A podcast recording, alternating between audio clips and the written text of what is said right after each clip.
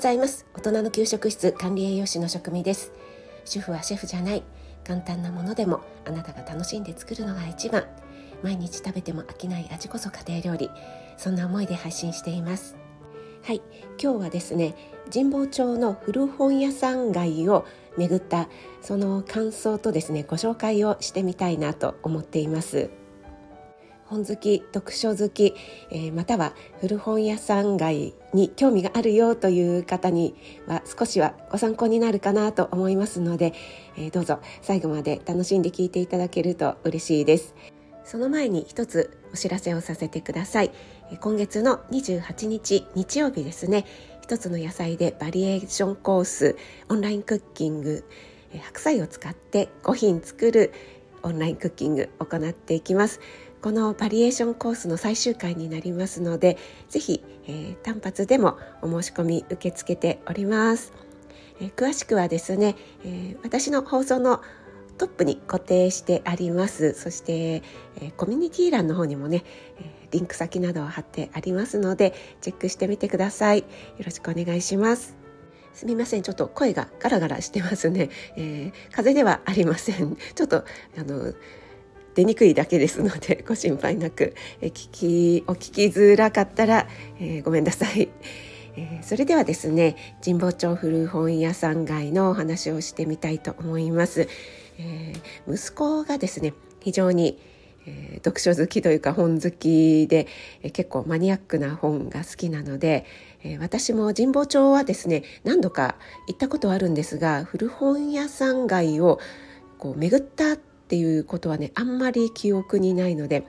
ちょっと行ってみようよということで主なる目的としては息子は、えー、古いあの絶版になってしまったような哲学書とかあとは、えー、古い昔の雑誌みたいのに興味があるみたい昭和時代のとかねそんなのを見てみたいということとえー、私はですね、えー、古い料理本、ね、昔の料理本ってどんな感じだったんだろうってやっぱりねあの料理によってその時代背景とかすごく分かりますよね。なのでそんなのをね見てみたいなと思って行ってきました。まずですね神保町には10時半ぐらいに着いたんですが、えー、1軒目にですねえーと、神保町ブックセンターここはあの神保町の、えーと地下鉄えー、上がっていって A6 だったかな？上がってってもうすぐのところですね、えー、カフェなんかも併設してあるところでちょっと入りやすかったのでイレギュラーなんですけどこちらに入ってみました。でここもですねあの結構哲学書なんかが結構置いてありまして意外とねあの古本屋さん街ってそういったねあの哲学書なんかを扱っている本屋さんが多いのかななんていう印象がありましたね。でここであんまり買うつもりはなかったんですが一通り見てたらですねえっと、グリとグラの卵っていうね、えー、なんだろうこれはすごく小さい横長のね本を見つけましてこれがですねなんかあの裏話グリとグラの本の裏話みたいのを書いてあるんですね。でグリとグラで使われている食器はこんなのですよとかあとグリとグラに出てくる料理、えー、かぼちゃのペタペタ焼きとか人参クッキーとかあの美味しそうなあのカステラあるじゃないですか。ああいったののねレシピなんかも、えー、入っていてですね。すごくねあのあこれいいなって興味をそそられてしまってちょっとねこの本あの小さい割にはそこそこいいお値段だったんですけども。ででもこれなんか今まで見たことないしその辺のね本屋さんでは売ってそうもないなと思ったのではい買ってしまいました。えーとね、最後の方に「グリとグラ」の歌なんかもありますしあとですね植物グリとグラに出てくる植物のことなんかについてもね書かれていますね。はい、ちょっと今ペラペラめくりながら 話しているのでちょっとね、えー、紙の音うるさかったら申し訳ないですね。そして、えーとこの本屋さんの少しほんのちょっと先2軒先ぐらいですかね。そこにですね神田古書センターというところがあるんですね。でここはあの1階から何階までだったっけな。あのビルになってましてそれぞれの階にあのまたジャンルの違った古本屋さんが入っているというスタイルになっていて。でここの2階があの有名なボンディっていうねカレー屋さんが入ってるんですよね。で、えー、お昼は絶対カレーを食べようと決めていたのでカレー屋さんいくつかピックアップしてたんですがここのね古書センターに行こうと思ってたのであなんだここの2階がボンディだったら、えー、お昼はここにしようと思ったんですねただ事前に調べていたら結構ね混む並ぶと書いてあったので11時オープンだからまあね11時オープンしたら行こうかな。まだお腹はあんまり空いてないけどって思ってたんですが息子がですねもうちょっとしてからでいいんじゃないって言ったので少し本を見てそれから何時ぐらいだったかな？11時半にはなってなかったと思うんですが行ったらもうすでに並んでいてえー、こんな並ぶんだ。12時から並ぶならわかるけどもうね開店同時でみんな入るんだねっていや最初に入っておけばよかったねみたいな話をしながらでもですねまああの30分は待ちませんからってカレーだからね皆さんあの並んでるのも承知なので食べたらすぐ出るみたいなスタイルだったので。割とそんなに待たずにね入れましたねでちょっとすいませんいきなりあのカレーの話になりますけどもボンディのカレーはですね中辛を頼みましてお店の方があのおすすめはビーフカレーですっておっしゃったので 他のカレーも気になったんですがやっぱりね最初に入る時はまずはあのスタンダードなものを頼んだ方がいいかなと思ったのでね、えー、2人ともそれを頼みまして、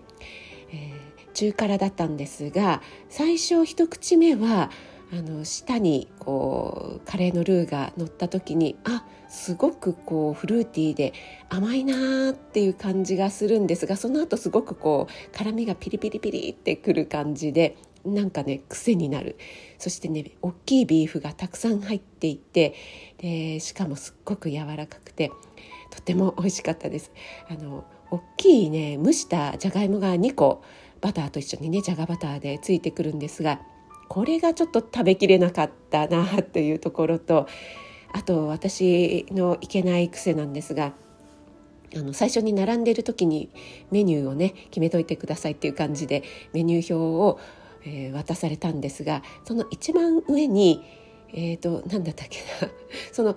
じゃがいも2個となんとかはセットになってきますっていうのは見たんですがその下にあの基本のご飯の量は 300g です。で少なめは 200g 大盛りはプラスいくらで400だったっけな。って書いてあったのをもう全然見てなくて。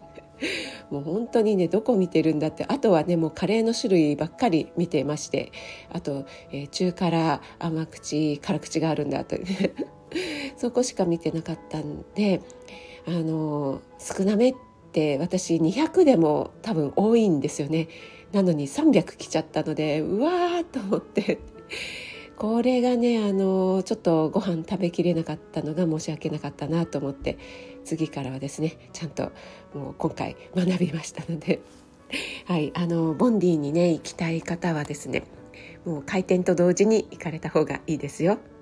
でもですね、えー、私たち食べ終わってから出た時はもうねあの私たちが並んだ時の日じゃないぐらいすごく並んでましたのでやっぱり11時台というかあのもう11時半前に並んで行ってね正解だったなっていうふうに息子とね話していました。そしてその後はですねその古書センターに入っている、えー、古本屋さんをこう一番上に行ってから1個ずつ降りていくみたいな感じでね、えー、回っていきました。そこで息子が気に入ったのがあれば買ってみたいな感じで、えー、結局息子は4冊買ったのかな。あの哲学関係の本雑誌を3冊とあともう一つがえっ、ー、とね「あんあん」のえーとね、古い えとこれはイレギュラーで入ったところなんですが古いねバックナンバーの雑誌をいっぱい取り揃えているところがあって、えーと、アンアンとかポパイとかオリーブとかそれこそねもう本当に創刊号からずっとね揃えてあるところがあってうわこれもう見てたら本当に飽きない面白いなと思ったんですよね。で息子はなんかバブル時代に興味があったようでちょうどね1989年。はい。その頃のねあんあんをね買ってましたね。はい。あとは話が飛び飛びになってしまうんですがその古書センターの中に、えー、なんだろうなあの小学1年生とかいう雑誌あるじゃないですか。あれのすごい昔の昭和11年。多分小学1年生とかじゃないと思うんですがタイトルがですねあのでも子ども向けの雑誌とかあのいわゆる教育本ですよね。あの簡単ななぞなぞだったりこう、えー、書き方なんかのね、えー、そんなあんまりいい紙じゃないんだけどかろうじてカラーでみたいなね。そういうのがたくさんあるお店があってで昭和11年のとかがねえっとね何十銭とかって書いてあってうわーと思って。こんなのもね見てると飽きないなと思いながらね、え見ていました。息子もですねこれいいなと思ったのを次々買ってしまうとあのお財布がとても心配になってしまうからある程度も当たりをつけてこれはっていうのに絞らないといけないなとか言いながらすごくねあの楽しそうに見てました。で私もね息子と哲学チャンネルをやっているので、まあ、哲学に関しては全然聞きかじったぐらいでよくわからないんですけども、えー、息子の会話から出てくる哲学者の名前とかはなんとなく分かっているのであこれなんとかだねとかあの和辻さんの本がここになんとか全集があるよとかね、えー、そんな話をしながらね、えー、見ていました。そんなのもちょっと楽しいななんて思いながら。その古城センターで、えー、1回ずつこう降りてきてね結構見てたのでそこでだいぶ時間を取ってしまいましてでその後私が行ってみたかったところが悠久堂というね、えー、ところでそこはあの古い料理本などをよく取り揃えているお店というのを聞いていましたので、えー、そこに行ったらですねやっぱりあの古い料理雑誌がねたくさんバックナンバーがあってすごくね面白かったですね。なんかどれもこれもちょっと欲しいなって思うのがたくさんあったんですがその中でちょっと厳選してですね私が買ったのがこれは中央光林社という、ね、出版社で出している「暮らしの設計毎日の料理」というのでねえっ、ー、と新家庭料理っていうシンプルヘルシーって書いてあるんですがこれが1994年のものなんですよねなのでねこの頃の、えー、シンプルでヘルシーな料理ってどんなのなんだろうななんてすごく興味があって、えー、見てみたんですが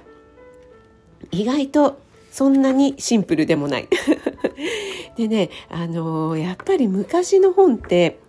なんだろうなあの魚とかもね基本さばくのが基本になってるんですよね。なのでね魚のさばき方とかが大体は載っていていやーこれはちょっともう今ね 皆さんもう本当に簡単時短を求めていますので今の料理本で魚をさばくところから載っているのってあんまりないよななんて思いながらその時代の違いなんかをね感じながら見ていました。でねこれがですね1,000円だったんですね。でもう一つとっておきのオードブルバイブルっていうねこれは厚さが2センチぐらいありありそうな 本なんですがすごくねオードブルの種類がたくさん載っていてで作るか作らないかは別として、えー、もう見てるだけでも楽しめるようなそんなね本なんですね。で意外とそこまで難しくないようなそんなねオードブルがたくさん載っていてこれもですね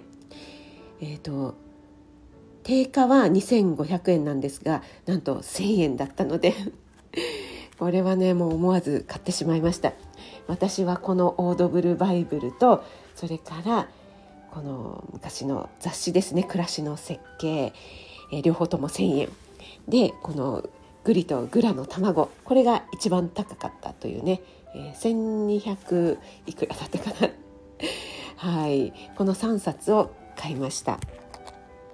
そしてもっとねいろいろ巡りたかったんですけどもちょっともう足がですね だいぶあの疲れてきてしまったのでブックハウスカフェに行ってちょっとねお茶をしながら休憩をしてそこで絵本をちょっと見ながらこのブックハウスカフェの、えー、コーヒーのマグカップがねインスタにちょっと上げたんですけどあインスタじゃないやすいません。X に上げたんですがすごく可愛いんですよね。あの腹ペコ青虫のデザインになっててとっても可愛くってね。ここで休憩をしてそれからせっかくね、え、神保町に来たんだからということでちょっとね一駅分歩くと九段下になるんですよね。で九段下にあの私の大好きなお気に入りのゴンドラというね洋菓子店昔ながらの洋菓子店があるのでそこまで歩いていきましてゴンドラでスイーツを買ってそれで帰ったというねそんな一日になりました。さすがに江戸時代の料理本とかは見つけられなかったんですがもしかしたら江戸時代はないかもしれないけども探せばねあの古いもっと古いやつとかも見つかったかもしれないのでまた次回ね行ってみたいなと思います。すみません長くなってしまいましたが最後まで聞いてくださってどうもありがとうございます。えー、神保町古本屋さん街もう本好き読書好きにはたまらない街ですね。そして昔ながらのカレー屋さんとか喫茶店なんかもね多くある場所ですので是非気になった方は行かれてみてください。それでは今日も寒いですが暖かくしてお過ごしください。食味でした。